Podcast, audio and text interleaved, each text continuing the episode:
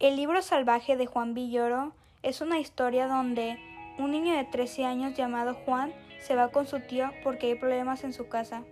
Este libro me pareció bastante bueno ya que es el segundo libro que acabo así completo y me pareció bastante entretenido.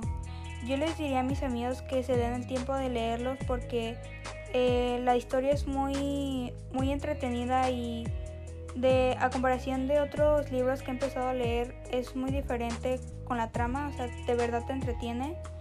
En la frase de nada es tan aburrido como saber mucho de tampoco es como cuando las personas dicen que, por ejemplo, que hay gente que cree que entiende un libro solo porque ya sabe leer.